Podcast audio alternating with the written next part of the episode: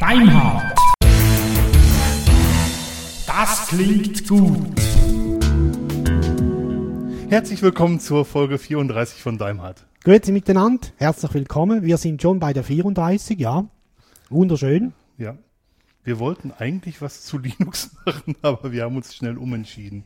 Ja, wir haben zwar auch noch ein paar Informationen zu unserer Distributionssuche beziehungsweise äh, das Ausprobieren dieser äh, Distributionen, aber wir möchten heute hauptsächlich über etwas anderes sprechen. Genau. Aus aktuellem Anlass, kann man sagen. Ja, kann man definitiv sagen. Aber wir wollen über was, vor allem über was anderes reden, weil wir mit dem Test noch nicht so weit gekommen sind, wie wir es eigentlich wollten. Ja, Genau. ja, okay. Also, aber wir werden das natürlich noch machen. Also, Ja. wir kommen selbstverständlich auf die Tests zurück. Ja. Aber das ist so viel Stoff, dass wir wahrscheinlich nicht alles in eine Folge packen werden, sondern äh, vermutlich mehrere Shortcasts daraus machen und dann in einem Shortcast ein, zwei, drei Distributionen kurz anreißen Genau. werden. Ich glaube, das ist auch sinnvoller. Ist auch besser so. Ja. Und äh, äh, hörbarer als kleine Häppchen.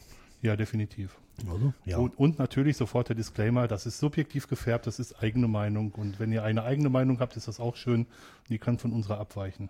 ja, genau. Daimhardt ist immer die Meinung von Dirk und von mir Genau, oder von unseren Gästen. Und das lassen wir auch so. genau. Und es kann natürlich sein, dass es irgendwelche Tricks gibt und irgendwelchen Voodoo gibt und irgendwelche Zaubersprüche, mit denen man Sache andere, anders machen kann, als wir sie versuchen. Aber wir testen die Distribution. und Wenn sich das nicht so, so schnell er, erschließt, dann ähm, haben wir diese Tricks einfach nicht gefunden. Ja. So ist es jetzt. Oder vielleicht finden wir welche, die ihr nicht gefunden habt. Mag sein, aber wenn Ja. jemand länger irgendwo dabei ist, dann kennt er, glaube ich, schon mehr Tricks als wir, oder? Ja, aber wenn man so unvorbelastet kommt, gibt es manchmal Situationen, wo man etwas findet, Ja, das stimmt. das langjährige Benutzer gar nicht wussten. Ja, ja. ja, ich habe mir, Ich habe Äh. ich hab übrigens heute was gefunden als langjähriger Benutzer, was ich vorher nicht kannte. okay, Ähm, bei Bash sind ja Befehle eingebaut und wenn man so einen Mann Echo macht, dann sieht man ja die ganze Bash-Anleitung letzten Ja. Endes und muss die nach Echo durchsuchen. Es gibt ein Help-Echo, damit wird ein Hilfetext zu Echo ausgegeben. oh, oh, wusste ich nicht. Wusste ich auch nicht, habe ich heute gelernt. Ich benutze das Ding schon seit, seit ja, März, zehn Jahren. Wusste ich nicht, war mir neu. Ja, Also Das war der Tipp zum Wochenende. Ja, Gut, schön. Ähm, also, Feedback. Wir haben, wir waren fleißig, ja, oder? Ich habe mir angeschaut, Zorin OS, das basiert auf Ubuntu. Ähm, gefällt mir, werde ich aber nicht nehmen, weil ich ja dann bei Ubuntu bleiben könnte. Mhm. Ist, hat das eine andere Oberfläche? Ist das anders zusammengestellt oder? Es ist anders zusammengestellt. Das, so, jetzt frag, fragst du mich gerade, jetzt erwischst du mich auf dem linken Bein. Okay, machen wir machen wir das nächste Mal. Ist okay. Wir, wir reißen nur kurz an. Mhm. Ja. Ähm, weiter angeschaut habe ich mir FluxFlux. Da gibt es auch eine Version für Netbooks, die habe ich aber nicht angeschaut. Das wäre dann die FluxFlux minus EEE, Okay. die speziell darauf äh, gemacht. FluxFlux ist meiner Meinung nach sehr einfach gehalten, Mhm. was nicht heißt oberflächlich, sondern eher im Sinne von äh, äh, Auf das Wesentliche beschränkt. Genau. Okay. Und ähm, das gefällt mir nicht so. Okay. Ist aber Geschmackssache. Mhm. Anderen gefällt das wahrscheinlich. Denke auch, ja. Und weiter habe ich mir noch angeschaut, jetzt werde ich wahrscheinlich das falsch aussprechen. Archbang. Nö, mach ich Nicht? Nee. Okay. Möchtest du es nochmal? Möchtest du es jetzt falsch sagen? Äh, basiert oder ist ein Ableger von Arch. mhm. Eine Rolling Release Distribution. Und die, die Pakete, die sind schon kompiliert, wenn man die holt. Äh, das Ganze läuft mit OpenBox. Äh, für mich eine ganz spannende Sache. Äh, ich kannte das so noch nicht. Äh, Habe ich mir ab dem USB-Stick gestartet. Schaue ich mir noch etwas genauer an. Okay. Also das hätte Potenzial mehr zu werden. Ja, Okay. also auf jeden Fall möchte ich es noch besser anschauen. mhm. Das sind so die drei, die ich angeschaut habe. okay. Wir haben unzählige Distributionen von euch genannt bekommen. Ja. Ähm, jeder hat natürlich auch seine, seine eigenen Vorlieben ähm, weitergegeben. Viele haben auch gar nichts dazu gehört, dass wir eine deutsche Community, Community haben wollten, was aber auch nicht schlimm ist. Ähm, vielen Dank. Ähm, das hat eine unglaubliche Vielfalt gegeben, fand ich. Fand ich auch, ja. Und ich habe bestimmt die Hälfte der Namen vorher noch nicht gehört. Genau. Und das ist auch das Spannende. Mhm. Also auch von meiner Seite her vielen Dank. Ähm, das sind dann so die spannenden Momente, wenn man ein, eine Linux-Distribution zum ersten Mal startet. Ja, was passiert jetzt? Wie schaut sie aus? Etc. Kennt sie meine Hardware? Und so weiter. Ja, Ja. sehr spannend. Wir kommen darauf zurück. Wir kommen zum Hauptthema. Ich meine, ihr habt es ja schon in der Überschrift gelesen, wenn ihr es gelesen habt. Ähm, es geht darum, mal zu beschreiben, nach welchen Kriterien man einen Arbeitsplatz beurteilt oder wir einen Arbeitsplatz beurteilen. Nicht man, sondern wir. Wie vielleicht einige von euch mitbekommen haben, werde ich die, die Credit Suisse verlassen und bei, bei T-Systems anfangen. Für die, die es hier nicht wissen, in der Schweiz ist es nicht ganz so bekannt. T-Systems ist eine Tochter der Deutschen Telekom, die hier in der Schweiz eine Niederlassung hat mit 650 Mitarbeitern. Dort werde ich im, im Linux-Team oder beziehungsweise im Unix-Team landen und da Linux machen. Ähm, T-Systems ist kein kleiner Laden. Weltweit haben die 45.000 Mitarbeiter. Deutsche Telekom hat weltweit 250.000 Mitarbeiter. Das ist also schon fast noch eine deutliche Nummer größer als, als bei der Credit Suisse. Aber ich erhoffe mir davon, wieder mehr das zu machen, wo ich Spaß dran habe. Und woran ich Spaß habe, darüber reden wir gleich noch im genaueren. Genau. Das war auch der Anlass, weshalb wir uns überlegt haben, welche Kriter- Kriterien sind für mich wichtig, wenn ich eine neue Arbeit suche oder einen neuen Arbeitgeber suche. Ähm, Und da haben wir ein paar Punkte notiert. Dirk und ich, bei mir ist es so, ich suche aktuell keine neue Arbeit. Ähm, selbst wenn ihr welche wüsstet, ihr müsst das nicht schicken. Also ich brauche im Moment sowas nicht.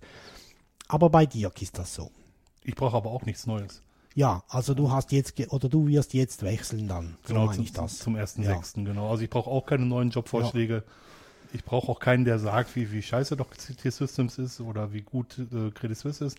Ähm, ich glaube, dass jeder so seine Erfahrung mit bestimmten Dingen gemacht hat und dass die Er- Erfahrungen durchaus unterschiedlich sind. Bei großen Läden ist es halt so, dass es viele Leute gibt, die schlechte Erfahrungen gemacht haben und es gibt äh, auch viele Leute, die gute Erfahrungen gemacht haben. Ich glaube, ähm, ich habe von vielen Leuten gehört, dass es ein guter Arbeitgeber ist. Ich habe von vielen Leuten gehört, ah, T-Systems ist doch Telekom, was willst du denn da? Ähm, ich mache mir einfach selber ein Bild davon. Genau. Also a- ein gewisses Bild hast du ja, dir ja sicherlich schon gemacht, Mhm. sonst wärst du ja nicht dort gelandet. Das stimmt. Wie man sich so ein Bild machen kann, ähm, darüber wollen wir jetzt reden oder welche Kriterien dazu wichtig sind, mindestens für uns. Genau. Also wir haben uns am letzten, für, am letzten ist gut, wir haben uns vor zwei Tagen zusammengesetzt und haben uns verquatscht und darüber hinaus auch nicht, nichts mehr aufgenommen und haben gedacht, wir machen das mal als Thema und sind auf Anhieb ja auf 20, 30 Punkte gekommen, wo wir beide gesagt haben, ja, das sind wichtige Punkte, die uns bei einem potenziellen Arbeitgeber wichtig sind. Genau. Eure können total unterschiedlich sein.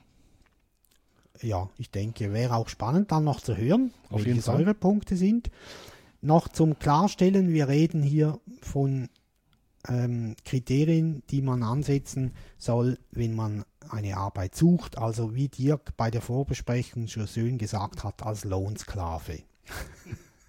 es gibt ja auch Arbeitsplätze, wenn man selbstständig ist. Davon reden wir jetzt aber hier nicht. Ja, da hat man, glaube ich, auch viel, viel weniger die Auswahl. Da muss man ja, ähm, also ich bin, bin auch, stand auch mal vor der Wahl, mich selbstständig zu machen und ich muss sagen, dass mir das Klinkenputzen nicht, nicht liegt. Also die aktive Suche nach Kunden und eventuell auch den, ähm, mich so zu verbiegen, dass es dem Kunden passt, damit ich das Geld verdiene, was ich zum Leben brauche. Das, das gefällt mir nicht ganz so gut. Ja. Ansonsten, es gibt genug Leute, die sehr gutes Geld verdienen und sehr gut damit zurechtkommen. Äh, Ich will es nicht schlecht machen, mein, mein Weg ist es noch nicht. Ja, genau. Das ist immer wichtig auch zu sagen. Der oberste Punkt auf unserer Liste, der heißt Arbeitsinhalte. Also das heißt, was werde ich da tun bei diesem Arbeitgeber? Womit beschäftige ich mich? Hm, Das ist für uns beide der, der oberste und damit auch einer der wichtigsten Punkte. Natürlich muss man immer wissen, ähm, wenn jetzt die Arbeitsinhalte völlig in Ordnung sind und dafür vielleicht der Vorgesetzte ähm, ein braunes Ringchen ist, dann äh, nützten auch die besten Arbeitsinhalte wenig. Also man muss immer alles übers Ganze sehen. Das stimmt und ich glaube, man darf sich, wenn man die, die Möglichkeit hat, ähm, darf man sich die Wahl nicht zu einfach machen. Das, die, die Arbeits-, also die Zeit auf der Arbeit ist die Zeit, die wir am meisten mit einer Sache verbringen. Wir verbringen mehr Zeit auf der Arbeit als mit unseren Partnern oder mit Freunden. Von daher ist es schon wichtig, da eine vernünftige Entscheidung zu treffen. Immer vorausgesetzt, dass man die Wahl hat. Ja. Es gibt genug Leute, die müssen nehmen, was kommt. Wir reden jetzt von einer Sache, wo man die Wahl hat, wo man, wenn man einen IT-Beruf macht, worauf wir als ITler achten, wenn wir einen neuen Job suchen. Genau. Wir wollen jetzt keinem was Böses, wenn er sagt, hey, ich bin froh, dass ich überhaupt was gefunden habe. Völlig in Ordnung. Also wir wollen hier niemanden runtermachen. Ganz bestimmt nicht. Ja. Das wollen wir sowieso nie. Ja, das stimmt. Das müssen ja. wir auch hoffentlich nicht nochmal extra betonen. Ja. Das wäre der erste Punkt gewesen. Der zweite, mindestens ebenso wichtig, da steht Kollegen, Team und die Teamstruktur. Also die Kollegen, das sind die Leute, die quasi auf gleicher Ebene im, im Team mitarbeiten. Ähm, gemeint ist auch die Kollegialität, dass die stimmt oder dass die lebt, dass man gemeinsam miteinander etwas macht. Äh, also ein, ja, auf salopp gesagt, ein gutes Team hat.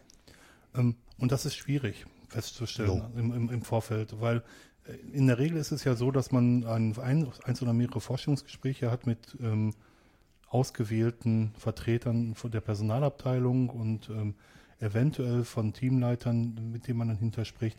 Also eigentlich schon mit Leuten, mit denen man hinter gar nicht zusammenarbeitet. Mit Glück hat man seinen künftigen Chef im Gespräch, aber das ist auch nicht immer der Fall. Ja. Ähm, das ist eine Sache, die man erst rausbekommt, wenn man wirklich da ist. Ja. Ich hatte jetzt das große Glück, dass ich so einen Schnupperhalbtag machen konnte und ich konnte feststellen, ob ich reinpasse ins Team oder nicht und die anderen konnten das halt auch und das fand ich sehr gut. Mhm. Das habe ich doch zum ersten Mal so gemacht. Ich ja. finde die Idee aber wirklich prima. Ja.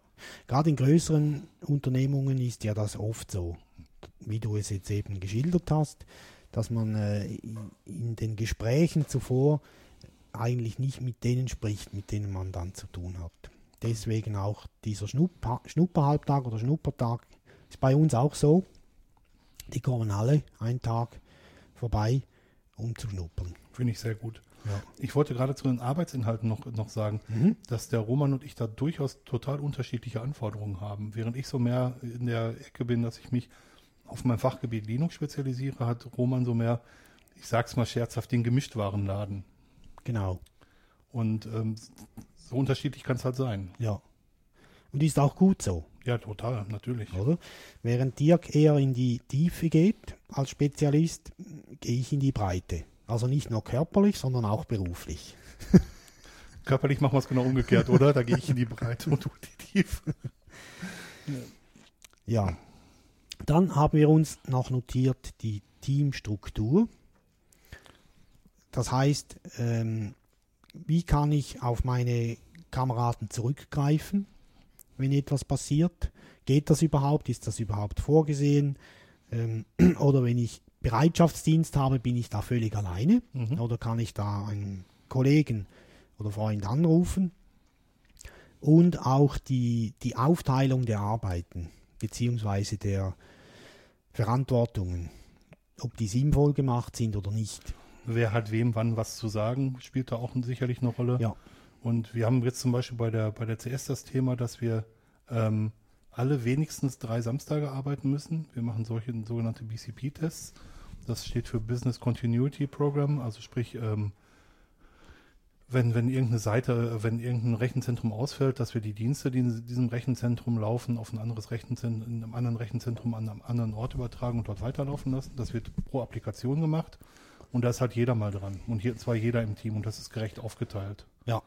Auch bei den Bereitschaftsdiensten oder bei den PK-Diensten ist es so, ähm, dass die Reihe umgehen. Dass es nicht so ist, dass es Leute gibt, die irgendwie 20 Mal im Jahr das machen und Leute gibt, die es zweimal machen, sondern es ist wirklich gerecht aufgeteilt. Und das ist mir auch wichtig. Ja, bedingt auch, dass alle in diesem Bereich gleich viel wissen und können. Das stimmt. Ja. Und das ist eine Herausforderung äh, an den, von dem wir jetzt reden, als nächstes, nämlich der Vorgesetzte. Ähm, ich glaube, jeder, der schon ein paar Jahre in der Arbeitswelt ist, hat schon mal einen Vorgesetzten gehabt, den er nicht so gerne mag, um es mal schön zu sagen. Definitiv. Und deswegen äh, sind Vorgesetzte sehr wichtig und, und ich meine, sie sollten nicht nur technisch oder inhaltlich eben mehr Wissen halt vorgesetzt sein, sondern eben auch die soziale Kompetenz sollte da sein. Das ist lustig, das ist bei mir genau anders. Ich finde, mein Vorgesetzter braucht technisch überhaupt keine Ahnung zu haben. Er soll mir einfach den Rücken frei halten. Ja, Ähm, und mir ist es ganz wichtig, dass, dass er gerecht ist. Also alles andere, der kann hart sein, wer weiß wie, aber er muss gerecht sein. Wenn er hart zu allen ist, komme ich wunderbar damit zurecht. Wenn er so Lieblinge hat, die er besonders protegiert und fördert, komme ich damit überhaupt nicht zurecht. Und es kann tatsächlich wirklich ein reiner Verwalter sein. Ich muss nicht zu meinem Vorgesetzten gehen, um fachlich was, ähm, was zu lernen. Also das, das wäre für mich jetzt wieder nicht so wichtig. Für dich mag okay. es für dich ja. anders sein. Es kommt halt auf die Struktur auch an Natürlich. Im, Betrieb. Wie, Natürlich. Wie, ja, klar. Ähm, aber die hart sein und gerecht sein, das passt für mich auch unter den Titel soziale Kompetenz. Ja, auf jeden Fall. Ja, finde ich auch, habe ich auch so.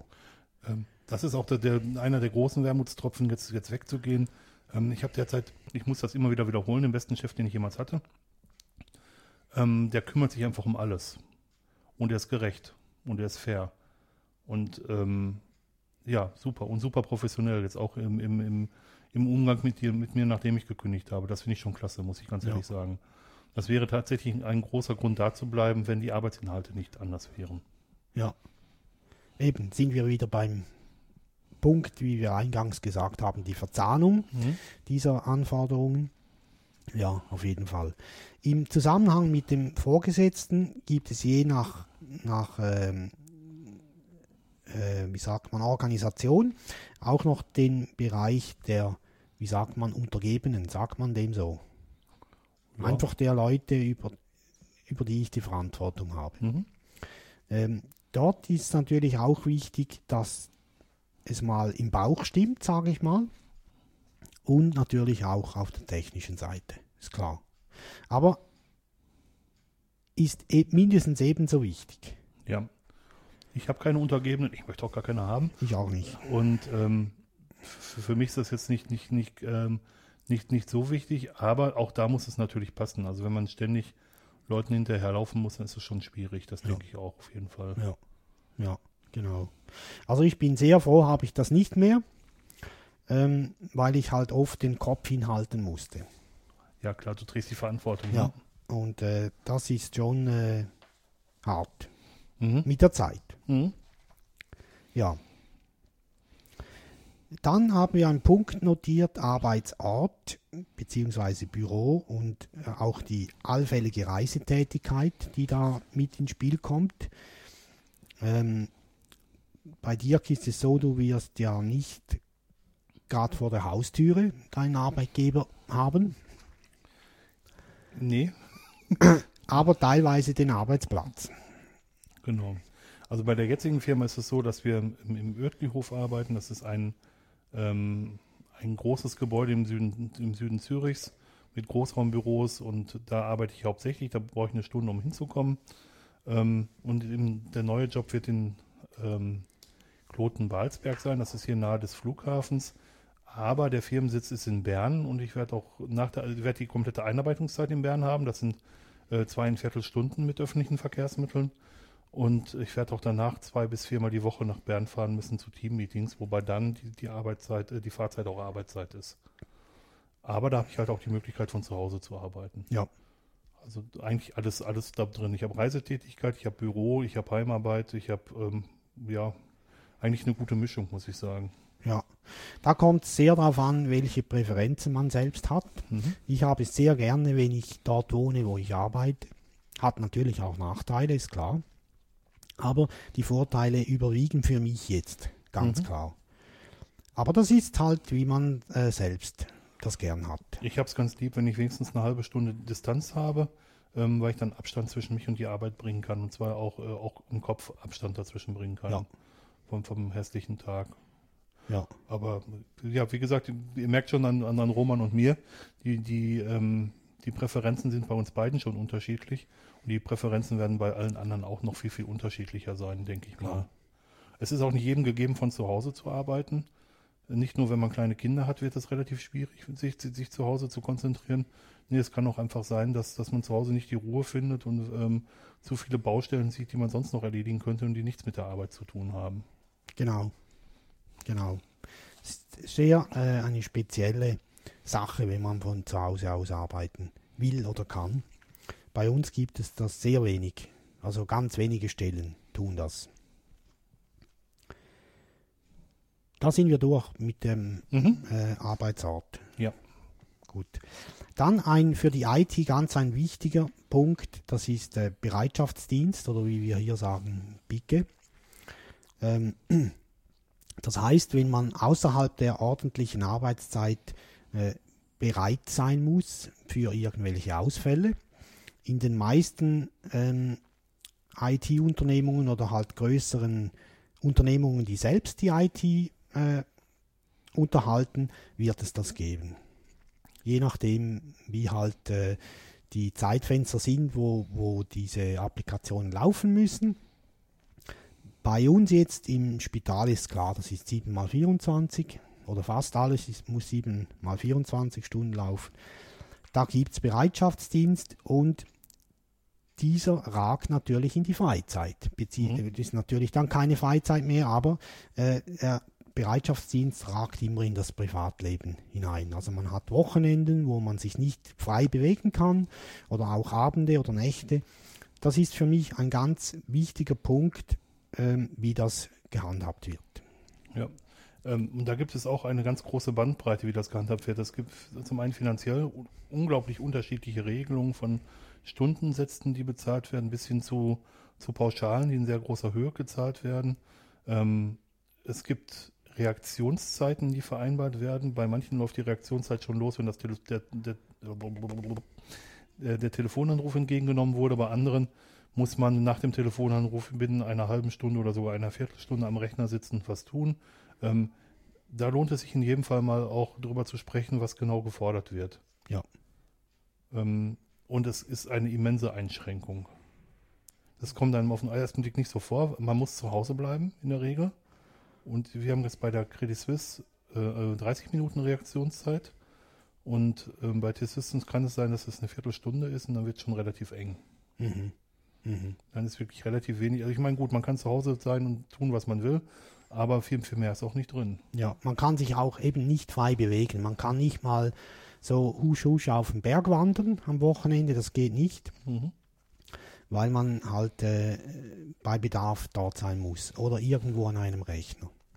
Ja, und da geht es ja, als wir diesen Punkt notiert haben, Dirk, da ging es jetzt nicht primär um darum, wie das entlöhnt wird, das kommt nachher noch, sondern wie weit oder in, in welcher Form tangiert dieser Dienst meine Freizeit. Ja. Und da hat Dirk schon recht, also unbedingt klar darüber sprechen und wenn möglich äh, schriftlich vereinbaren. Bei uns ist das auch so mit den, mit den Zeiten, die erwartet werden, Reaktionszeiten, die sind schriftlich, ähm, sind die vereinbart und dann ist das klar. Also das steht in der Regel auch nicht im Arbeitsvertrag, sondern in irgendwelchen Arbeitsvereinbarungen, sodass Ja. sie auch unabhängig vom Arbeitsvertrag geändert werden können. Ähm, bei uns in der Credit Suisse ist es jetzt so, dass wir Changes am Produktionssystem außerhalb der Bürozeiten machen. Und derjenige, also derjenige, der die machen muss, ist der Bereitschaftsleistende. Mhm. Weil äh, das ist auch direkt logisch, weil derjenige kann sich eh nicht weit von zu Hause entfernen. Und wenn er das nicht kann, ist es auch gut, wenn er was was tut. Um es mal ganz blöd zu sagen. Du hast die eine Woche mehr oder weniger eh kaputt, dann macht es nichts, nichts aus, dann muss man den anderen nicht auch noch das Wochenende kaputt machen. Ja. So ist bei uns jetzt der Ja. Gedanke und ich finde das auch ganz gut so. Dann kommen wir auf den Punkt, den vielleicht einige von uns an erster Stelle nennen würden, nämlich Lohn, Lohnnebenleistungen und Spesen. Ist eigentlich auch der wichtige, wichtigste Punkt, weil deswegen gehen wir zur Arbeit, schlussendlich. Also ich gehe nicht zur Arbeit, um meine alten Kleider auszutragen. Nein, auch nicht, weil es so viel Spaß macht, ne? Ja, also ein bisschen Spaß macht's ja. Soll es auch. Hm? Aber äh, wir sind ja alle, wie du so schön, schön, gesagt hast, Dirk, wir sind Lohnsklaven. Ja. Und äh, je nachdem, wie man sich eingerichtet hat im Leben, mit Familie und so weiter, braucht es ein paar Franken, Mhm. häufig ein paar tausend Franken. Und halt die Lohnnebenleistungen, das ist jetzt das, was wir vorhin zum Beispiel besprochen haben mit dem Bereitschaftsdienst, Mhm. können auch andere Sachen sein, äh, die da reinfallen und die Spesenregelung. Genau, also ich sag's, sag's mal so, ich bin, bin verheiratet und äh, unsere Ansprüche sind nicht so besonders hoch. Ähm, ich glaube daher, dass es ab einem bestimmten Punkt, ähm, wenn der überschritten ist, ist der Arbeitsinhalt einfach wichtiger. Bis, bis man diesen Punkt erreicht hat, ist das Gehalt auf jeden Fall oder das, der Lohn auf jeden Fall wichtiger als der Arbeitsinhalt. Ja. Also das würde ich schon in der Wertigkeit so sehen. Ähm, bei den Lohnnebenleistungen ist das so, dass wenn man in einer sehr großen Firma arbeitet, wie ich jetzt, ähm, dass die Kooperation mit sehr vielen Partnern haben und dass man bei diesen Partnern Ver- Vergünstigungen bekommt. Mhm. Das ist nicht immer viel, aber das sind schon mal hier 3% und da 5%. Mhm. Also wenn ich bei einem bestimmten Hersteller irgendwie ähm, einen Computer bestelle, kriege ich 5% Rabatt. Ich glaube, bei Apple-Geräten würde ich sogar 10% Rabatt bekommen, aber die will ich ja nicht. Ähm, Dann nützt auch der Rabatt nichts. dann nutzt auch der Rabatt nichts. Ähm, ja, und dann halt anderes mehr. Ich kriege ein Personal, also wenn man bei einer Bank arbeitet, muss man ein Konto bei der Bank haben, weil die, ähm, die, das Geld dann eben da auch verwahrt wird. Was ich auch normal finde. Dafür kriegen wir dann bessere Konditionen, als es Kunden bekommen. Und es ist immer noch zu teuer. Aber ähm, so ist es eben. Ja, genau. Da gibt es ja eben, wie Dirk gesagt hat, Lohnnebenleistungen gibt es ja ein riesiges Sammelsurium von Mhm. Möglichkeiten. Ähm, bei uns ist das nicht äh, sehr groß. Also wir haben, äh, wir sind ja dem, dem Kanton angelehnt, übernehmen auch die jeweils die Lohnregulative vom Kanton. Und da ist es bei der Bereitschaftsdienstregelung schon sehr knauserig. Also schon fast Frechheit. Mhm. Aber auch die Polizisten und die Haftrichter und alle, die Picke machen, die haben nicht mehr. Das ist ja nicht der Hauptteil des Lohnes. Nein. Ja. Ist ja mehr, mehr ein Taschengeld. Genau. Ja, und dann der nächste Punkt, der, der wird jetzt schon ziemlich konkret. Wir haben uns noch notiert, die Arbeitsplatzeinrichtung äh, ist sehr wichtig. Mm, Und da kann man sich ja häufig äh, diesen auch anschauen, also dort, wo man am häufigsten dann vielleicht sitzt oder arbeitet. Und für, für uns waren jetzt die Punkte wichtig, es soll Sonnenlicht haben. Ja, auf jeden Fall. Das klingt jetzt vielleicht ja so weicheierisch oder so. Ähm, ich bin an einem Arbeitsplatz, der wenig Sonnenlicht oder keins hat und das ist nicht schön. Obwohl ich nicht am Fenster sitzen würde und den ganzen Tag zum Fenster rausschauen will, aber es ist einfach unnatürlich. Ihr habt nur so ein Kellerfenster, so ein Ja. kleines, ne? Genau. Mhm. So ein Oblicht, ja, genau. Dann ein weiterer Punkt ist ein Großraumbüro oder Einzelbüro.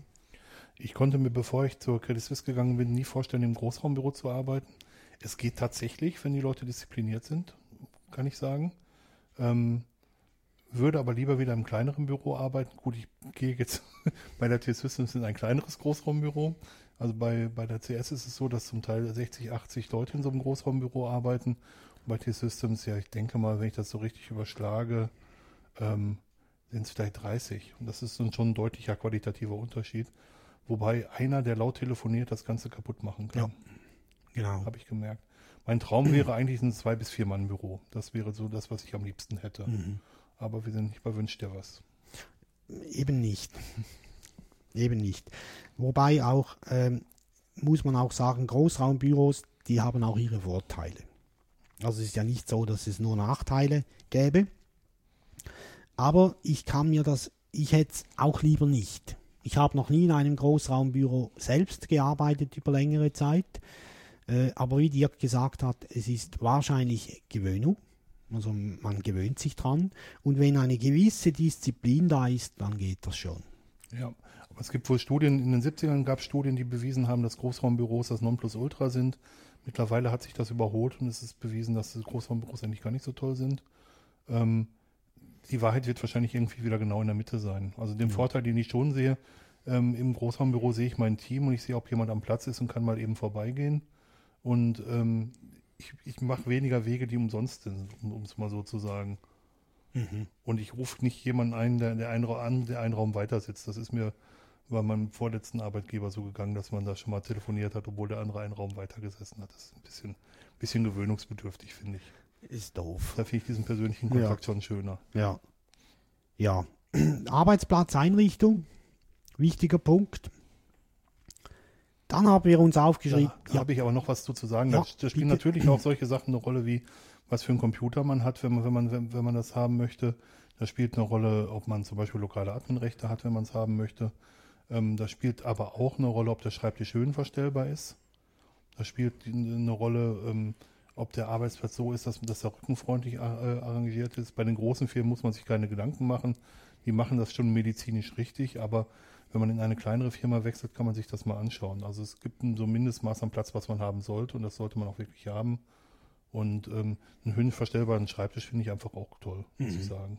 ja, Dass man auch mal einen Teil im Stehen arbeiten kann, wenn man sowieso den ganzen Tag sitzt. ja. Wenn man das haben kann, unbedingt nehmen. Ja. Ich habe es leider nicht, aber ich hätte es gern. Hm. Ja, Oder das äh, ein, zwei Monitore. Bei uns gibt es einige Leute, die haben drei Monitore, andere haben zwei Monitore. Ähm, ich hätte am liebsten einen großen Monitor statt zwei kleinere Monitore. Aber da sind die Geschmäcker halt einfach auch unterschiedlich. Das ist sicherlich jetzt kein Grund, einen Job abzulehnen oder nicht. Aber wenn, wenn man die Wahl hat, äh, sind das Sachen, die man da berücksichtigen könnte. genau. Das, ist, das sind so die, die Typchen auf dem i. Genau. Ja. genau. Bist du jetzt fertig mit dem Arbeitsplatz? Jawohl, Chef. Wir haben uns noch notiert, das haben wir vorhin schon in einem anderen Zusammenhang kurz genannt, Bürokameraden und Kollegen. Hm, Das müssen nicht zwangsläufig die Teamkollegen sein. Genau. Ähm, der Arbeitsplatz ist ja auch oft oder praktisch immer wahrscheinlich ein Stück des eigenen sozialen Umfelds. Also mir geht das so. Ja, natürlich ist es das. Und das ist mir sehr wichtig. Und sehr oft entstehen, entstehen auch Freundschaften daraus, die, die länger halten als das Arbeitsverhältnis. Und das ist ja eigentlich schön. Mhm. So. Die Frage ist einfach, wie kann man sich darüber ein Bild machen, während man sich bewirbt? Das ist ja praktisch nicht möglich. Nein, ist es tatsächlich auch nicht. Ich habe meinen, meinen künftigen Arbeitsplatz noch nicht gesehen. Ja, Ich habe zwar das Team gesehen, weil das deswegen meinte ich gerade, die äh, Bürokollegen müssen nicht zwangsläufig die Teamkollegen sein. Das Hauptteam, da wo ich anfange, sitzt in, in Zollikofen bei Bern und ich werde in Kloten-Balsberg arbeiten. Mit einem weiteren, der neu anfängt. Ja. Also das wird dann, ähm, aber da weiß ich auch nicht, mit wem ich zusammensitze. Das schlimmstenfalls sitze ich da mit Marketingleuten zusammen, die den ganzen Tag am Telefon hängen. Ich will es nicht hoffen. glaube ich nicht. Aber die Möglichkeit bestünde rein theoretisch. Schon. Aber glaube ich nicht, ja. Glaube glaub ich auch nicht. Und sonst musst du einfach lauter telefonieren als die. Oder jeden Tag nach Bern fahren. Ja. Die sind nämlich echt nett. So. Aber trotzdem, obwohl man sich das nicht vorher so genau beurteilen kann, finden wir wichtig ist das soziale Umfeld bei seinem Arbeitgeber. Ein weiterer wichtiger Punkt ist die Arbeitszeit.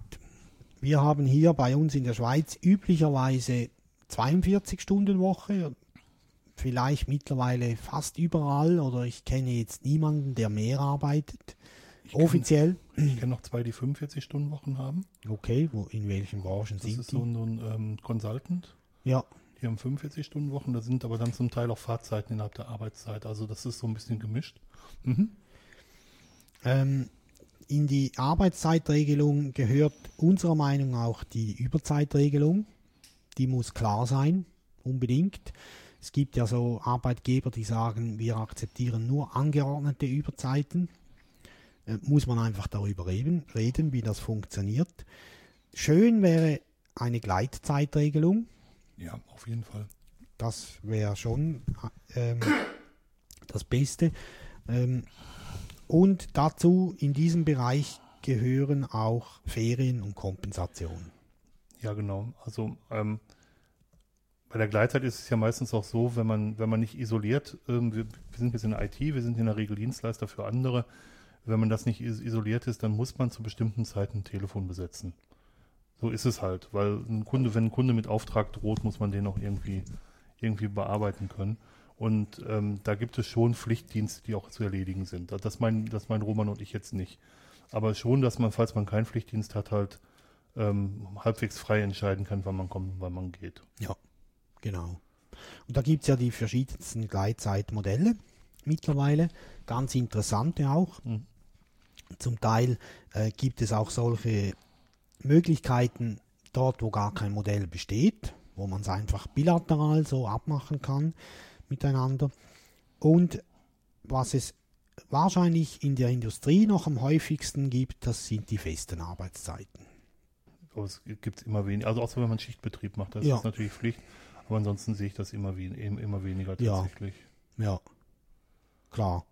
Also man hat, wie du gesagt hast, ein, ein Zeitfenster, sage ich jetzt mal, Mhm. in, in dem man da sein muss. Und es gibt ein weiteres Zeitfenster, in dem man da sein kann, während der Zeit, die man nicht im Hauptzeitfenster quasi da ist. Und äh, solche Gleitzeitregelungen sind immer schön, wenn man sie haben kann, sofern sie halt äh, mit, dem, mit dem Auftrag zusammenpassen. Mhm.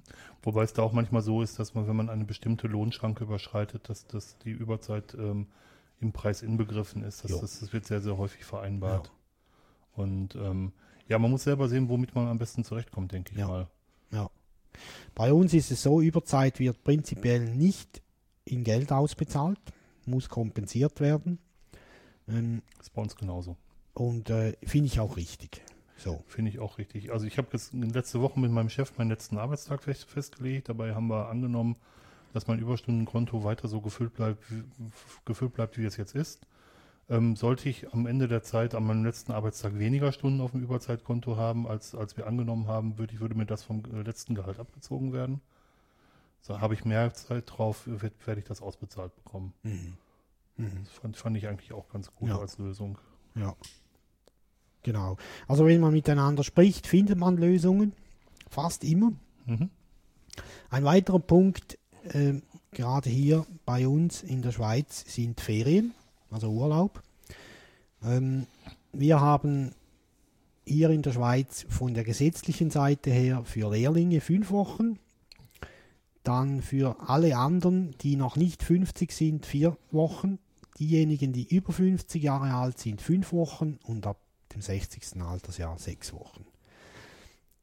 Im Moment oder ich glaube am 11. März ist die Abstimmung über sechs Wochen Ferien für alle hier bei uns in der Schweiz.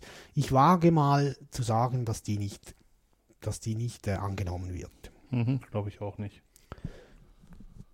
Müssen wir vielleicht mal erklären, warum das nicht wahrscheinlich nicht angenommen wird. Ich vermute auch, dass es mit Lohnkürzungen ein- einhergeht und vielen Leuten Ja, ist halt das Geld wichtiger als, als der zusätzliche Tag frei. Und viele Leute haben Gleitzeit und können halt durch die Kompensation vorarbeiten und sich auch weitere Tage frei Ja. schaufeln. Mein, mein Eindruck. also mein, Ei- ich weiß das ja auch nicht so ganz genau, aber mein Eindruck ist, sechs Wochen Ferien für alle können wir uns nicht leisten. Geht Witzig, nicht. witzig ne? Und dabei ist das in, in Deutschland wird das ganz anders gehandhabt. Ja, Da sind es die 38-Stunden-Woche oder es wird sogar über eine 35-Stunden-Woche zum, zum Teil beratschlagt bei festem Lohn. Und da sind es, ähm, laut Arbeitsgesetz in Deutschland sind es 24 Werktage, die man gewähren muss. Mhm. Werktage sind alle Tage, die nicht Sonn- oder Feiertag sind. Das heißt, dass es auch nur vier Wochen Urlaub sein müssen. Mhm. Aber die meisten haben 24 Arbeitstage Urlaub. Das heißt, dass es meistens fünf, fünf Wochen sind. Oder halt, wenn sie mehr verhandelt haben, mehr. Ich hatte bei der Versicherung 30 Tage. gut. Ich habe meine 20 Tage plus einen. Ja, Woher kommt der eine? Der eine kommt daher, weil die Stadtzürcher, die haben am Sechseleuten und am Knabenschießen je einen halben Tag. Den haben wir hier in Bülach nicht. Ähm, und da hat die Spitalleitung entschieden, wir kriegen noch einen Tag, den wir aber frei wählen können. Okay. Ich habe bei der, bei der CS 25 Tage frei. Und ähm, bei T-Systems habe ich neun, werde ich 29 haben und im nächsten Jahr 30. Ja, Da ist es so, dass man 25 hat und pro fünf Jahre Lebensalter einen Tag dazu bekommt. Schön, oder? Mhm. Und Ja. bei, bei der Bank ist es auch so, ab 50 bekommt man auch da 30 Tage. Ja, Äh, ihr, ihr, seht schon, die Regelungen sind sehr unterschiedlich. ja auch die Ansprüche, Auch die Ansprüche Ja. natürlich. genau. Kompensation, da haben wir ja schon ein bisschen drüber gesprochen, ist aber auch ein wichtiger Punkt. Vor allem muss klar sein, was darf ich kompensieren oder was zählt als Überzeit und was nicht. Mhm. Sonst äh, kann es passieren, dass da ein Richter entscheiden muss und das ist nicht sehr schön. Auch da ist ganz, ganz wichtig, ob ihr selber entscheiden dürft. Weil Kompensation kann auch der Arbeitgeber verordnen. Der muss, ihr müsst nicht zu Hause bleiben, wann ihr wollt. Der kann auch sagen, ihr bleibt zu Hause, wann ich will. Ja. Und bei Urlaub gilt auch, der wird, äh, der wird gewährt und nicht genehmigt. Ja. Also es ist nicht so, dass der Arbeitgeber den genehmigen muss. Er muss euch die Gelegenheit geben, den Urlaub zu nehmen in einem Jahr, aber er, ähm, er kann auch einen Finger drauf haben, wann das passiert. Genau. Bei uns ist es so, dass der Arbeitnehmer mindestens zwei Wochen frei wählen soll oder können muss und den Rest nach den betrieblichen Anforderungen. Im, Im Alltag ist das aber so, dass man halt schaut, dass man irgendwie aneinander vorbeikommt. Äh, Gerade wenn wir sind jetzt mittlerweile zu elft und äh, ja, da können nicht alle miteinander in die Ferien. Mhm. Geht ja nicht. So Nebenbedingungen gibt es dann auch, genau. Ja, da muss man schauen, dass man sich irgendwie findet. Und ähm, da nützt es dann nicht sehr viel, wenn da noch in den, im Regulativ steht, ähm, zwei Wochen darf der Arbeitnehmer wählen. Nützt ja nichts. Nee. Ähm, es gibt in Deutschland noch eine Nebenbedingung, die ich, wenn ich sie richtig im Kopf habe, so ist, dass ähm, Angestellte, Angestellte mit äh, schulpflichtigen, schulpflichtigen Kindern, denen sollte es möglich gemacht werden, dass sie zwei Drittel ihres Urlaubs in der Fe- Schulferienzeit nehmen können. Mhm.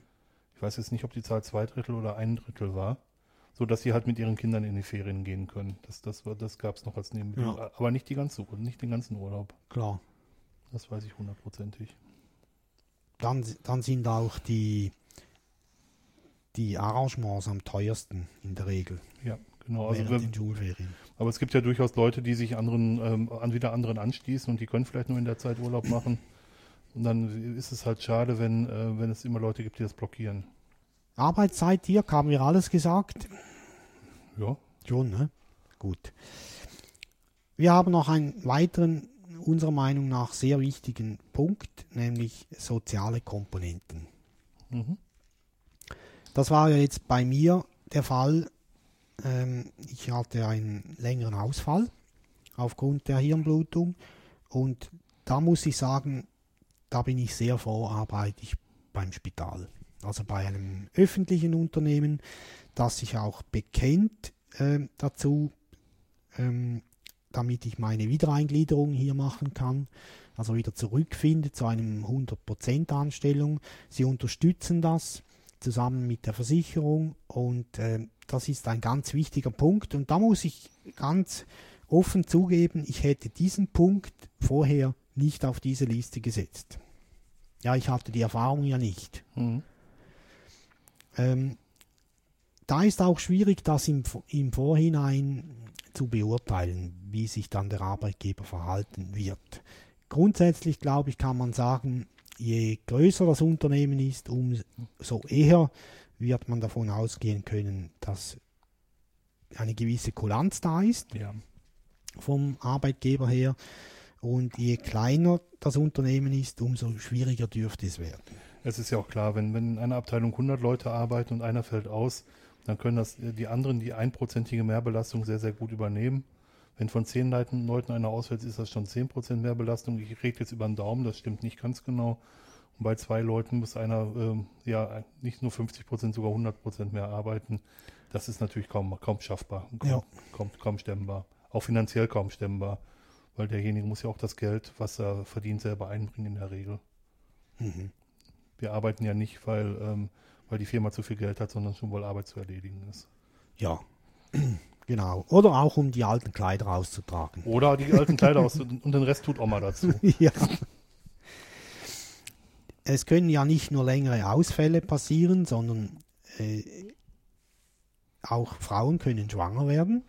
Habe ich von gehört. Ja. Ich auch schon, ja. ähm, und da gibt es ja von Gesetzes wegen her klare Vorschriften, die sind aber sehr dünn. Oder ja, 16 Wochen ist nicht gerade viel, finde ich. Und da gibt es verschiedene Unternehmungen, die da auf diese 16 Wochen- äh, noch ein paar Wochen drauf anbieten. Finde ich auch gut so. Aber da gibt es ja auch eine ganz große Bandbreite. Also da ist die Schweiz ganz anders als Deutschland. In Deutschland musste mal, ich muss das immer in der Vergangenheitsform sagen, der Job drei Jahre lang freigehalten werden, dass die, ähm, die schwangere Person sich wieder eingliedern kann nach in, in das Berufsleben. Das ist hier gar nicht so. Hm, Nein, ist dir nicht so. Du hast von, also von, von, aus der Sicht des Gesetzgebers ist Schwangerschaft Krankheit. Hm. Also das ist schon mal eine Frechheit. Ja, ziemlich. Und diese Krankheit weiß man dann schon, die dauert vier, äh, vier Monate, also 16 Wochen. Und das ist sehr knauserig. Ist das hier auch so, dass ein Monat vor dem geplanten Geburtstermin äh, Schluss ist mit Arbeit? Nein, das mm, muss man nicht. Also das entscheidet ja eigentlich dann der, der Frauenarzt Mhm. ähm, oder halt die, die, Mutter, wenn sie das Gefühl hat, es geht nicht mehr. Äh, aber es ist nicht, es gibt keine Regelung, die besagt, man muss vier Wochen vor der vorausgesagten Niederkunft aufhören mit der Arbeit. Okay. Mhm. Ja. Aber es gibt nur 16 Wochen, also nach Gesetz. Und das ist schon sehr schmal. Ja, finde ich auch. Ja. Und keine, keine Sicherung des Arbeitsplatzes. Und äh, also man muss dann selber schauen, ob man nachher wieder arbeiten will, vielleicht reduziert oder gar nicht mehr oder an einem anderen Ort. Das ist dann schwierig. Mhm. Ja, definitiv. Äh, und da ist auch, da gilt das Gleiche, wie wir vorhin gesagt haben, wenn man in einem größeren Unternehmen ist, ist die Chance sehr gut, dass die das besser behandeln. Also die Schwangerschaft eigentlich äh, entgegenkommen, den schwangeren Frauen. Man muss aber auch immer dazu sagen, ähm, um, um, um das mal so ein bisschen die romantische Verklärung vielleicht auch rauszunehmen, die Unternehmen sind nicht kulanter, weil sie den Arbeitgebern was Gutes tun wollen, sondern weil sie sich davon eine Produktivitätssteigerung erhoffen. Jo. Die tun das nicht aus, aus reiner Menschenliebe. Nein, natürlich nicht. Aber jemand, der nämlich auch nach einer längeren Auszeit wieder ins Unternehmen kommt, der muss nicht extra eingearbeitet werden, weil er eingearbeitet ist. Ähm, da ist schon ein anderer Hintergedanke dahinter, in, in der Regel. Es mag Ausnahmen geben, aber die tun es, auch wenn Kinderbetreuung in der Firma angeboten wird, das wird nicht getan, um gut zu sein zu den Arbeitnehmern, sondern es wird getan, damit der Arbeitnehmer weiter im Dienst der Firma schaffen kann. Ja, das ist klar. Ja, ich glaube, das ist nicht so vielen klar. Ja, okay. Was in diesem Zusammenhang noch wichtig ist, eben, wir haben es ja jetzt ein paar Mal gesagt, bei größeren Unternehmungen ist die Tendenz oder die Chance größer, dass sie zum Beispiel Kinderkrippen einrichten, weil einfach mehr Bedarf besteht als bei einem Kaminfeger mit drei Angestellten. Ja. Der wird das nicht tun. Und äh, alles, was der Arbeitgeber seinen Angestellten Gutes tut, wird zurückkommen auf ihn. Genau. Und umgekehrt. N- Natürlich. Also es kann natürlich auch durchaus sein, dass das äh, Angebot so gut ist, dass dass das auch die richtigen Leute anzieht. Ja. Weil das ist auch freier Markt. Also die Leute wollen ja schon die anderen Leute auch halten und auch sich, sich die Guten an Land ziehen. Und bei manchen, so wie wir jetzt darüber reden, was unsere wichtigen Kriterien sind, bei manchen sind die, diese Kriterien ganz oben auf der Liste und die werden dann natürlich auch mit, mit ähm, angezogen an das Unternehmen. Mhm. Mhm. Genau.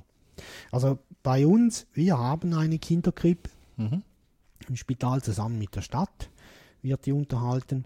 Und ähm, als die in Betrieb genommen wurde, gab es sehr viele Probleme, weil sie nicht auf die Bedürfnisse richtig zugeschnitten war. Die öffnete um halb acht in der Früh und die Schicht begann um sieben. Na super.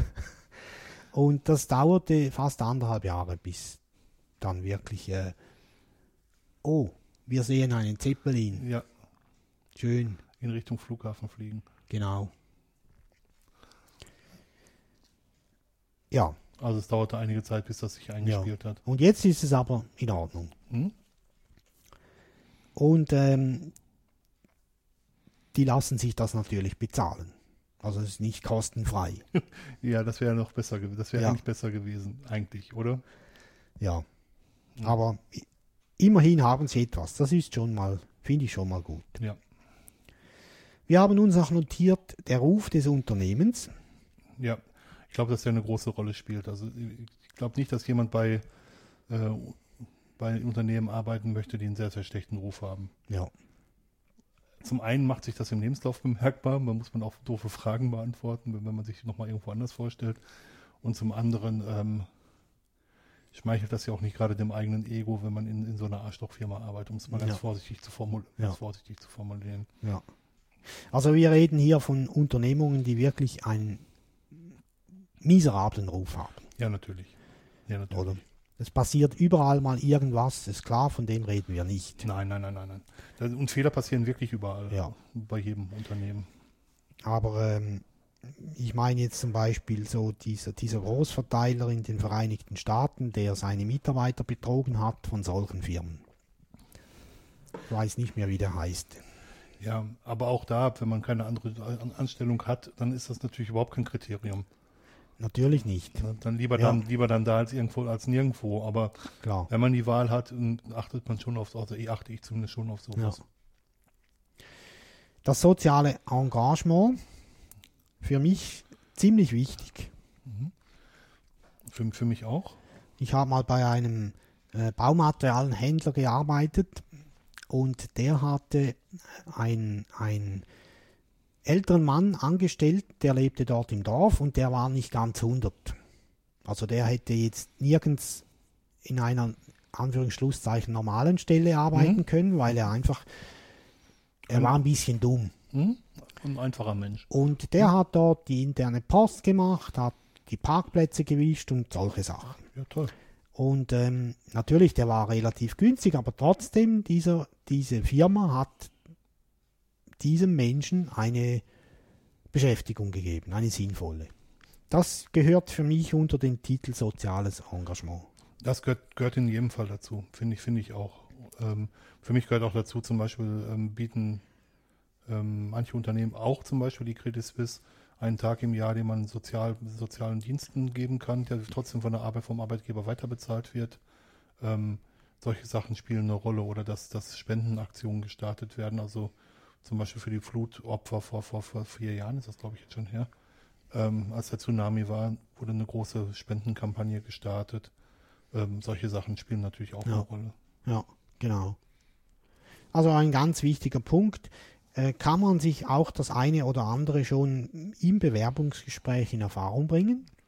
Ja, Natürlich nicht alles, aber so, um mal ein grobes Bild zu kriegen. genau, aber das, tatsächlich sind das Sachen, die, die ich glaube ich auch im Vorfeld checke, also bevor ich überhaupt zum Bewerbungsgespräch gehe. Wenn ich merke, dass so eine Firma ähm, einfach nichts tut, dann würde ich glaube ich da auch nichts tun. Ja, Würde ich mich auch nicht da.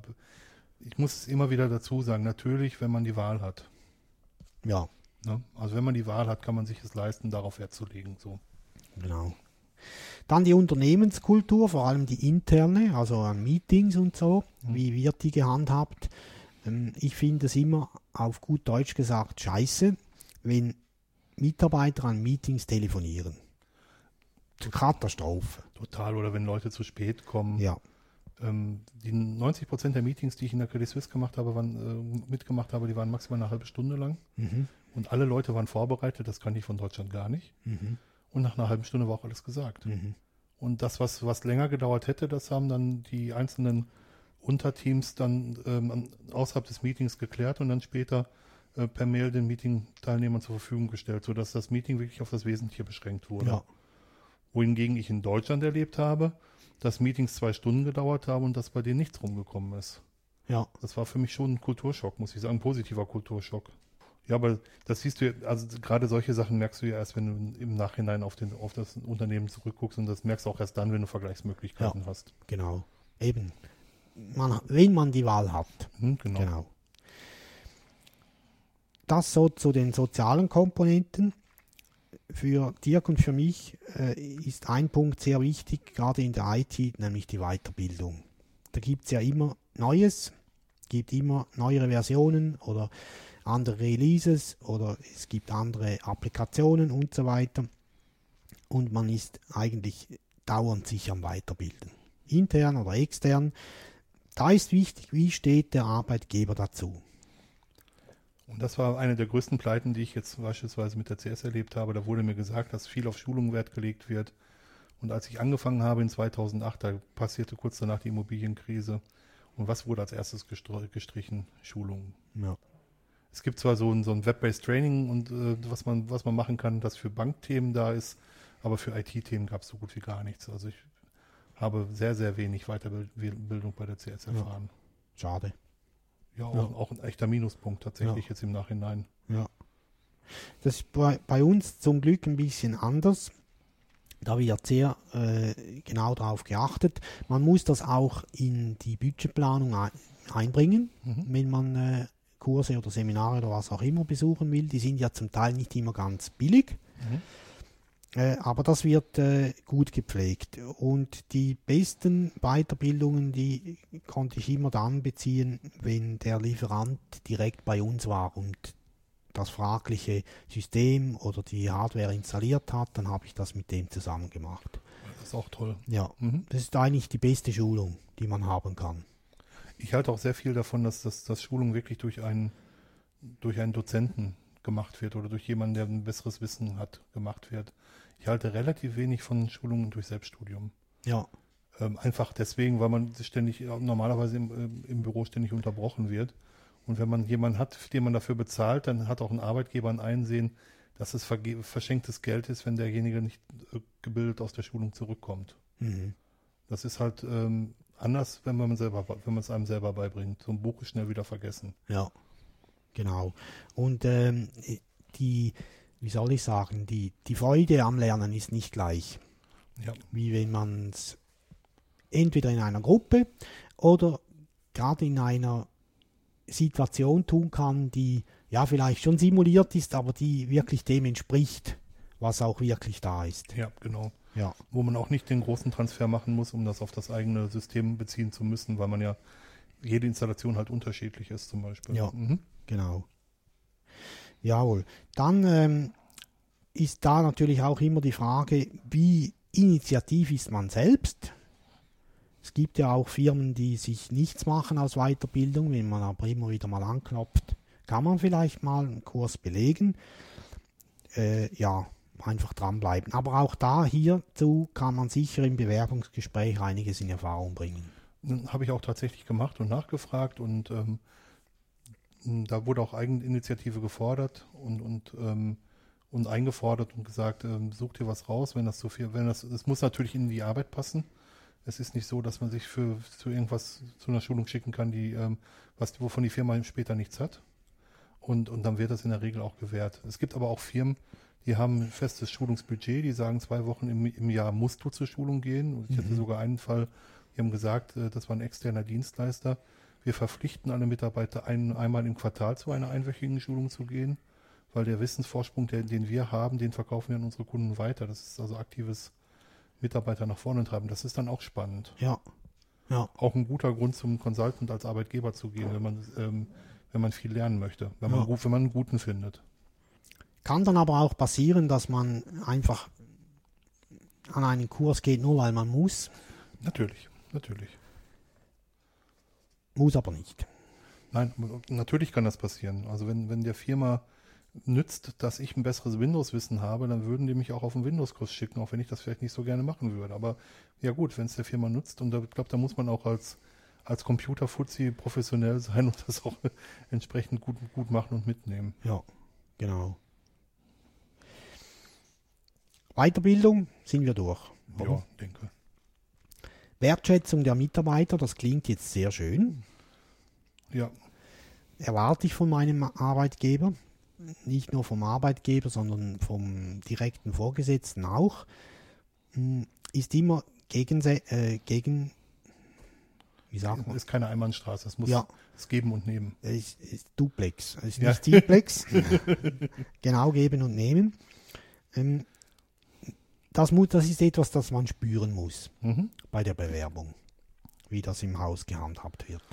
Ja, und das, das, das, so für sowas bietet sich auch wirklich wieder ein Schnuppertag an. Da merkt man, wie die Leute miteinander umgehen. Und vor allem merkt man, ob so, so ein, ähm, ich mag das, wenn so ein bisschen Humor in der Luft liegt. Genau, Also wenn Leute miteinander lachen können, dann kann es gar nicht so schlimm sein. genau. Wer lacht, hat noch Reserven. Ja, Lachen befreit. Auch das, ja. Ja, Nein, aber es ist schon so, dass ähm, was ich total nicht mag, ist, ähm, das ist in großen Firmen leider üblich, dass man Menschen als Resources betrachtet, also als, ähm, ich weiß gar nicht, wie man das schlau übersetzen soll. Ähm, ich kann das nicht schlau übersetzen, ich will das nicht schlau übersetzen. Wenn man als Mensch nicht, äh, nicht als Mensch beachtet wird, sondern als Nummer. Und das ist in, je größer die Nummern werden, äh, je größer die Firmen werden, desto, äh, desto schlimmer wird das. Und bei uns ist es zum Teil sogar schon so, dass Leute für einen Samstag eine Ressource fordern. Und damit meinen sie, dass sie jemanden fordern, der vor Ort ist. Super. Finde ich fürchterlich. Ja, ich auch. Naja, Anglizismen. Ja, ja, schlimm. Dann zur Wertschätzung, da gehört für uns auch dazu, wie wird mit dem Mitarbeiter umgegangen. Das kann sich äußern, zum Beispiel in ähm, dem Betreiben einer Kantine oder einer Teeküche und äh, die Preise, die dafür verlangt werden. Ähm, Dirk, du hast mir gesagt, bei dir wäre Kaffee gratis, glaube ich, Bei oder? T-Systems ist Ja. Kaffee, Kaffee gratis. Okay, Und bei, ähm, bei der Credit Suisse ist es so, dass die eine Kantine haben und interne Mitarbeiter drei Franken Rabatt bekommen auf das Essen, was da angeboten Ja. wird. ja. Nein, das ist falsch. Äh, externe Leute müssen drei Franken Aufschlag zahlen, so ist es Ja. richtig. Ähm, also Kantine, Teeküche, Preise für Verpflegung klingt jetzt so, naja, ist nicht so wichtig. Ich finde das aber wichtig. Weil wenn man häufig etwas trinkt und sagt, muss ja nicht Kaffee sein, kann ja auch Mineralwasser sein oder Tee, und man trinkt fünf solche Dinge am Tag und die kosten drei Franken je, dann wird das schnell zu teuer. Das stimmt. Aber man darf sich auch selber was mitbringen, das ist ja selten Ja. verboten. Ja. Genau. Dann ins gleiche Kapitel gehört für mich die Berufskleidung, wenn die vorgegeben wird oder ist, oder das Bekleidungsreglement. Ja, also in dem ersten Job, den ich bei der CS hatte, war es so, dass wir ein Bekleidungsreglement hatten, was, was sich an den Trading Floor orientiert hat. Und da war es so, dass Turnschuhe verboten waren, dass Jeans verboten waren und dass man Männerhemden tragen mussten. Also das Einfachste waren Polohemden, die erlaubt waren. Ja, Und da, wo ich jetzt in, in der CS arbeite, ist es egal. okay. Bei uns ist es auch fast egal. Die haben geschrieben, irgendwie geschlossene Schuhe und ähm, saubere Kleidung. Eigentlich selbstverständlich. Ja, also beim Bekleidungsreglement, welches für alle gilt, stehen nur Sachen drin, die eigentlich klar sind. Dann gibt es noch für, je nachdem, in welchem Bereich man ist, äh, zum Beispiel im OP gibt es deutlich mehr. Mhm. Also kein Schmuck, keine langen Haare, bla bla und so weiter. Äh, die sind ja eigentlich auch klar. Aber trotzdem, äh, man muss die irgendwo notieren. Es muss klar sein. Ja. Auch das, mit, damit man eine Handhabe hat wahrscheinlich. Ja. Ne? Genau. Und wenn es Berufskleidung braucht, äh, erwarte ich, dass die gestellt wird und auch gewaschen wird vom Betrieb. Und wenn nicht, muss man sich einfach einigen, wie man das entschädigen will. Also Silvia hat in einem Supermarkt geschafft und sie musste ähm, Supermarkthemden tragen und ähm, so einen Überwurf vom Supermarkt, den musste sie aber selber waschen, tatsächlich. Mhm. Gut. Kann man vereinbaren so. Ja. Ist einfach wichtig, dass man, dass man dran denkt. Und Silvia hat ja auch mal am Flughafen geschafft und die hat mir gesagt, dass es für sie ziemlich klasse war, weil sie im Flughafen in Uniform schaffen musste, zu Hause die Arbeit wirklich buchstäblich abzulegen. Mhm. Dass das echt wohl, ähm, dadurch, dass sie andere Sachen angezogen hat, hat sie die wirklich die Arbeit abgestreift. Das ähm, so als, als, als, als Hilfe. Ja. Dann ähm, hat Dirk, du hast einen Blogartikel geschrieben mit einer Entscheidungsmatrix. Genau, die, die besprechen wir ganz zum Schluss. Okay. Dann haben wir noch ein Bewertungssystem der Mitarbeiter. Ja, wir, wir haben, also ich glaube, das ist in jedem größeren Unternehmen so, dass die Mitarbeiter Zielvorgaben bekommen und abhängig von den Zielvorgaben bewertet werden. Und Ja. Abgabe, abhängig von den Bewertungen gibt es einen Bonus oder auch nicht. Genau. Und ähm, das muss objektiv sein und das muss auch schaffbar sein. Also es nutzt keinem was, wenn als Zielvorgabe ist, bau eine Rakete und flieg zum Mond, was man nicht erhalten kann, was man überhaupt nicht erreichen kann, dann ist die Motivation auch ziemlich unten. Es müssen schon realistische Zielvereinbarungen sein. Genau. Ist auch schwer, das im Voraus rauszukriegen, aber das ist auch so eine Bauchsache zu Beginn. Also ich habe das tatsächlich gefragt im Vorstellungsgespräch und da wurde gesagt, dass der Schnitt ist, dass 97 Prozent bis 103 Prozent der Ziele erreicht werden. Also dass man Ziele zum Teil übererfüllt, also dass man sagt, was, was, was sein muss und was drüber sein kann. Und wenn das sich in so einem Rahmen bewegt, ist das, glaube ich, völlig in Ordnung. Ja. Dann Coolness, Status und Ansehen des Unternehmens. Kann für manche Leute wichtig sein. Ja, also man muss sich auf jeden Fall, finde ich, identifizieren können mit seinem Mhm. Arbeitgeber. Das ist unbedingt nötig. Dazu gehört auch, welches Gefühl habe ich gegenüber diesem Unternehmen. Ja. Das sollte positiv sein, finde ich. Alles andere ist nicht so gut auf die Dauer. Das ist auch ganz spannend. Man kann viele objektive Kriterien aufstellen und wenn man sich trotzdem schlecht bei einer Entscheidung fühlt, sollte man mal überdenken, woran das liegt. Und wenn man nicht drauf kommt, dann eher nicht machen. Ja. Genau. Da, deswegen das Gefühl, das ist äh, häufig wichtiger, als man meint. Ja, das stimmt. Ja.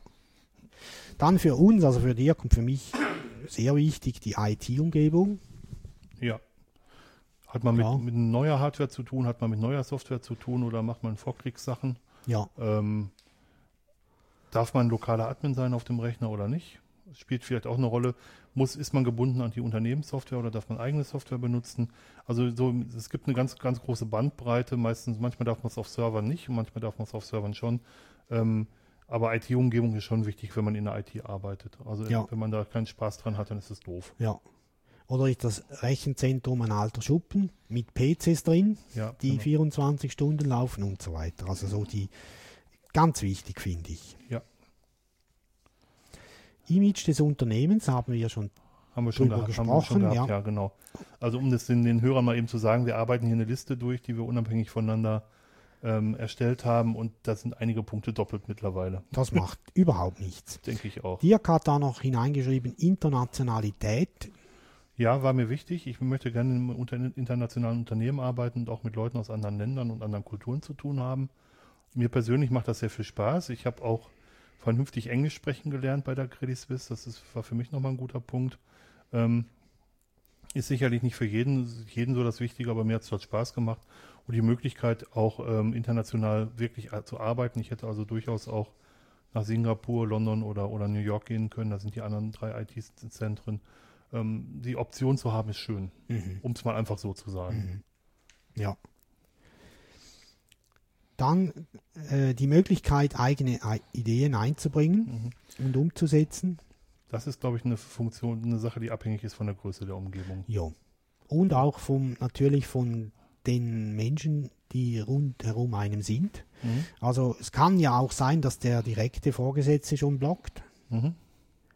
Und wenn man seinen Frieden haben will, überspringt man ihn dann nicht.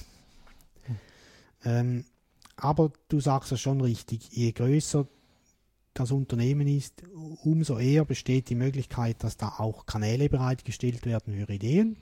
Natürlich, die können auch dort noch versanden, je nachdem. Aber ich finde, das ist wichtig, wenn man quasi selbst mitdenken kann und mitgestalten. Ja, auf jeden Fall. Also bei der, bei der Credit Suisse ist das schwerlich nur möglich, bei der T-Systems ist es ein bisschen besser möglich, aber auch da kommen die Vorgaben, was, was passiert von ganz woanders tatsächlich.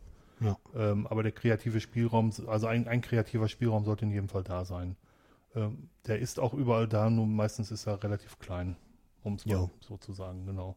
Aber das ist ganz wichtig, finde ich. Auch Wohlfühlfaktor ist da sehr viel drin. Ja. Dann, Dirk, hast du noch geschrieben Nachhaltigkeit. Ja, für mich ist das mittlerweile ein Punkt. Es gibt die Möglichkeit, ähm, das sogenannte Schlagwort Green IT zu machen, also auch Rechenzentren zu machen, die, ähm, ähm, ja, wie soll ich das sagen, die die Abwärme zum Beispiel als Fernwärme nutzen für andere, das, das habe ich schon gesehen, die alternative Stromanbieter äh, Anbieter benutzen, wo, wo aus regenerativen Energien ähm, die Rechenzentren gespeist werden. Das sind Sachen, die mir wichtig sind. Ja, Und ähm, ich denke, dass dass dass immer mehr,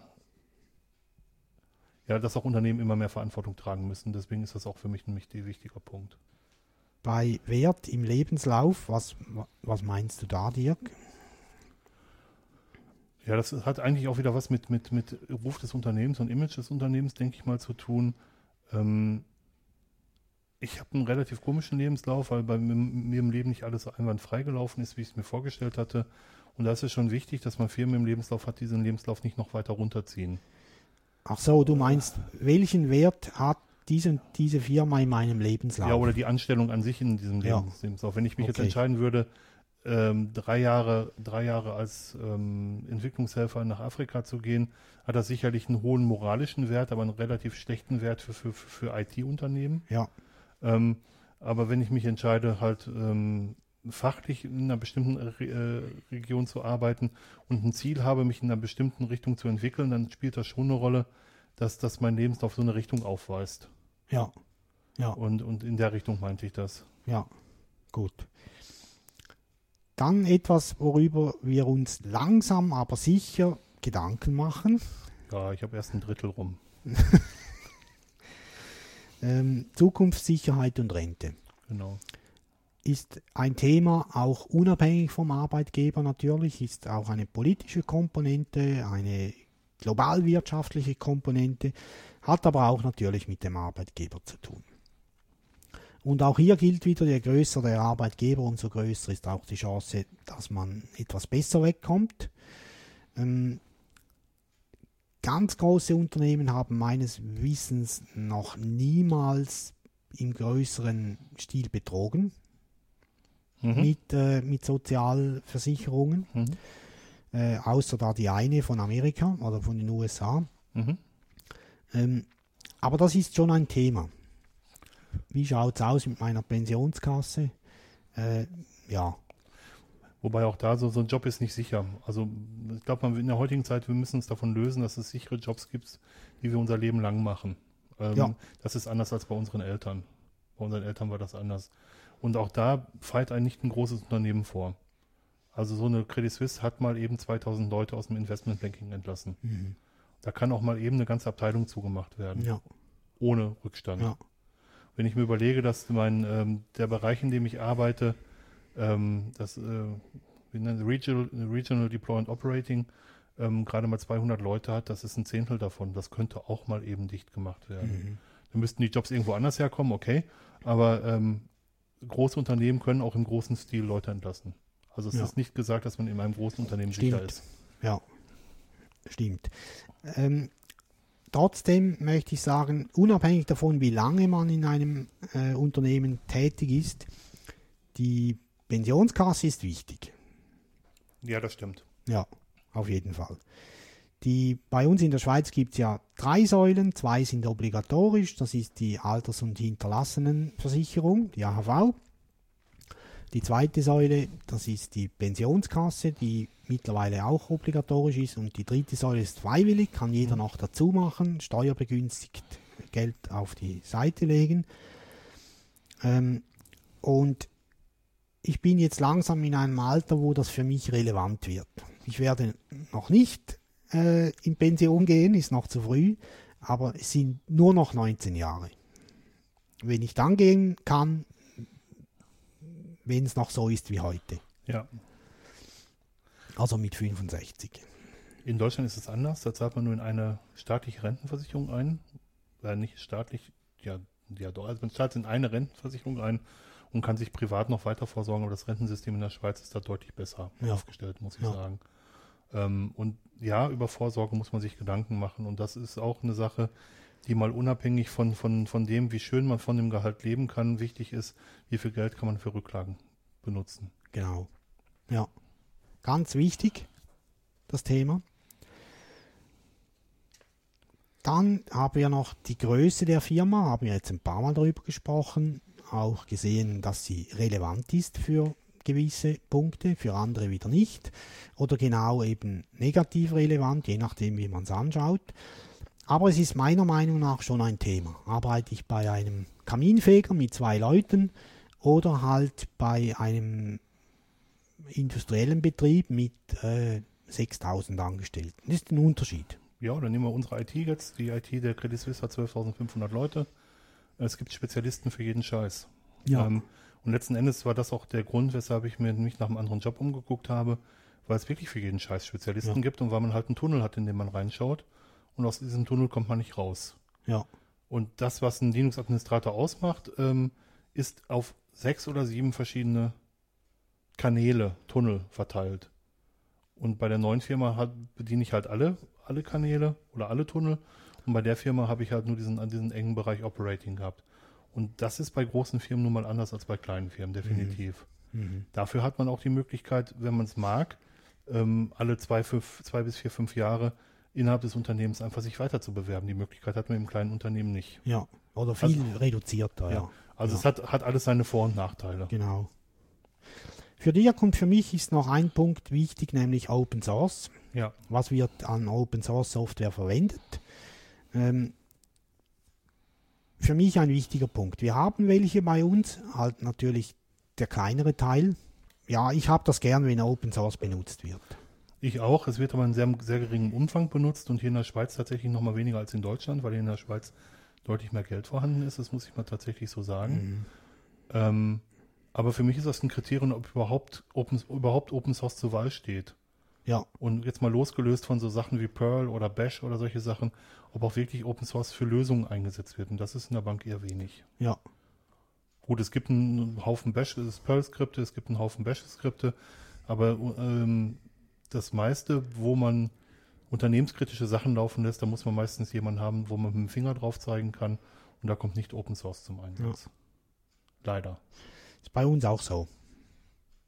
Gesundheitswesen ist völlig in der Hand von Closed Source. Sehr schade. Obwohl, Eigentlich schon, ja. Obwohl es durchaus auch Firmen gibt, die Ja. natürlich bei Open Source auch helfen würden, Ja, entsprechend Sachen umzusetzen. ja. Wollen wir noch kurz über deinen Blogartikel sprechen, Ja, Dirk? genau. Ich habe in dem ähm, IT-Karrierehandbuch von der Martina Diel, was ich sehr empfehlen kann, ähm, eine Entscheidungsmatrix gefunden, die von einem Herrn Dr. Schaffrun entwickelt wurde, womit man zwei Angebote oder zwei Sachen miteinander vergleichen kann. Dazu schreibt man sich einfach alle Kriterien auf, die man anlegt an, an das, was man da macht. Wie zum Beispiel wir jetzt haben jetzt eine ganze Reihe an ähm, Entschuldigung, an ähm, Kriterien genannt, wie wir, die wir an einen Job anlegen.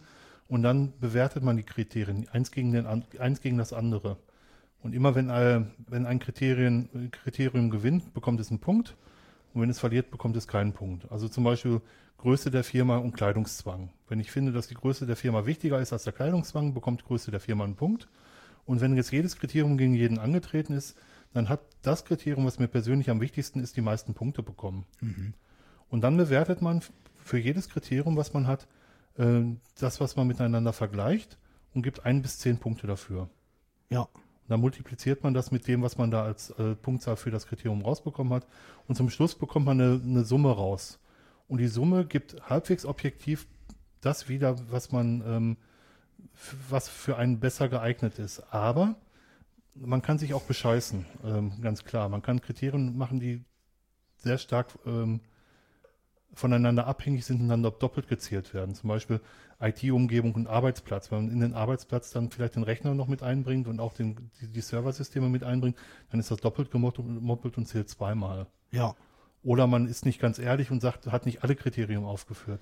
Da gilt das eigene Gefühl, aber es hilft zumindest, die Entscheidung ein bisschen greifbarer zu ja. machen. Wir verlinken das. Mhm. Ist ein äh, schöner Artikel. Dirk hat das noch schön geschrieben oder beschrieben, wie das funktioniert. Danke. Mhm. Haben wir alles, Dirk? Ich glaube, jetzt haben wir es, ja. Sind wir durch? Ja. Gut. Ja, das war's. Wenn ihr noch Linux-Distributionen habt, die euch äh, in- auf der Zunge brennen, her damit. Genau. Wenn ihr jetzt noch eure Kriterien anbringen wollt, die ihr für einen Job anlegt, auch her damit bitte. Ja, unbedingt. Ja, Sind wir sehr gespannt. Und ähm, vielen Dank fürs Zuhören. Dankeschön. Wir freuen uns auf eure Kommentare. Auf jeden Fall. Dankeschön. Tschüss zusammen. Tschüss.